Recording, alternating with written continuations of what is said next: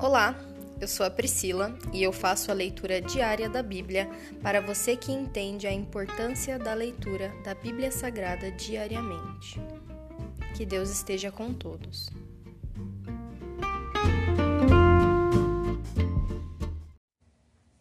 Ouça agora o capítulo 27 do livro de Êxodo, Instruções sobre o altar dos holocaustos. Usando madeira de acácia, construa um altar quadrado com 2,25 metros de largura e comprimento e 1,35 metro de altura. Faça uma ponta em forma de chifre para cada um dos quatro cantos, de modo que as pontas e o altar formem uma só peça. Revista o altar com bronze. Faça baldes para recolher as cinzas e também pás, bacias, garfos para carne e braseiros, todos de bronze. Faça ainda uma grelha de bronze e quatro argolas de bronze, uma para cada canto da grelha. Coloque-a à meia altura do altar, debaixo da borda. Para transportar o altar, faça varas de madeira de acácia e revista-as com, revista com bronze. Passe as varas por dentro das argolas dos dois lados do altar quando ele for transportado. O altar deve ser oco e feito de tábuas. Faça-o de acordo com o, que vos, com o que lhe foi mostrado no monte. Instruções para o pátio. Em seguida, faça um pátio para o tabernáculo fechado com cortinas de linho finamente tecido. As cortinas do lado sul terão 45 metros de comprimento e serão pendurados em vinte colunas apoiadas firmemente em vinte bases de bronze. Pendure as cortinas com ganchos e argolas de prata. Coloque do lado norte cortinas idênticas a essas, com 45 metros de comprimento, penduradas em cinco colunas apoiadas firmemente em 20 bases de bronze. Pendure as cortinas com ganchos e argolas de prata as cortinas do lado oeste do pátio terão 22,5 metros de comprimento e serão penduradas em 10 colunas apoiadas em 10 bases.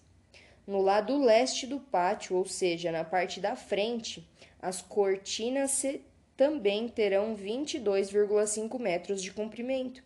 A entrada do pátio ficará do lado leste, situado entre duas cortinas.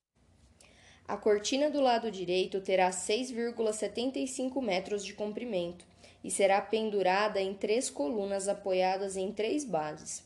A cortina do lado esquerdo também terá 6,75 metros de comprimento e será pendurada em três colunas apoiadas em três bases.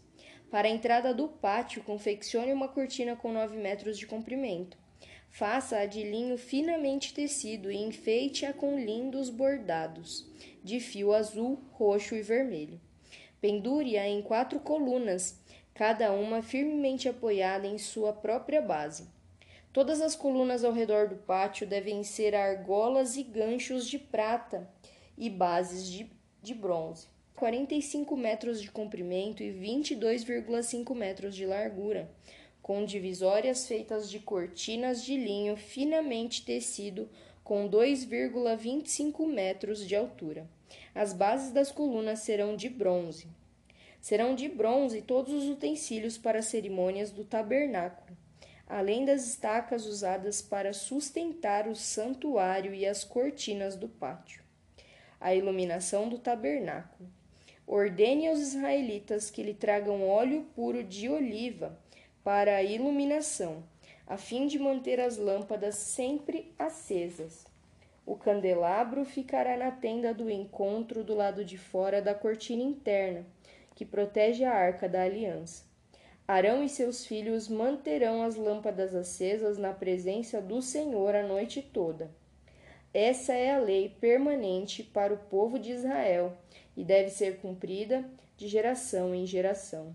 Se encerra aqui o capítulo 27 do livro de Êxodo.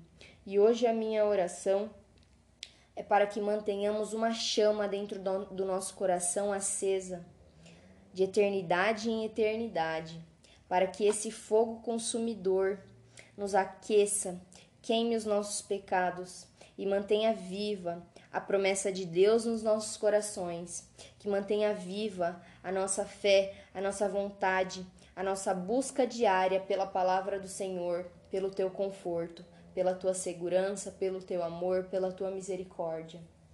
Que tenhamos sempre aceso dentro de nós essa vontade de servir, de ser filho, de estar na, na vida eterna, de te abraçar pela eternidade, meu Pai.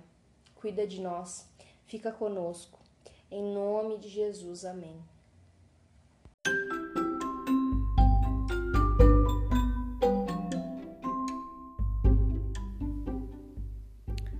Você acabou de ouvir o Dali Bíblia, o podcast da tua leitura diária da Palavra do Senhor.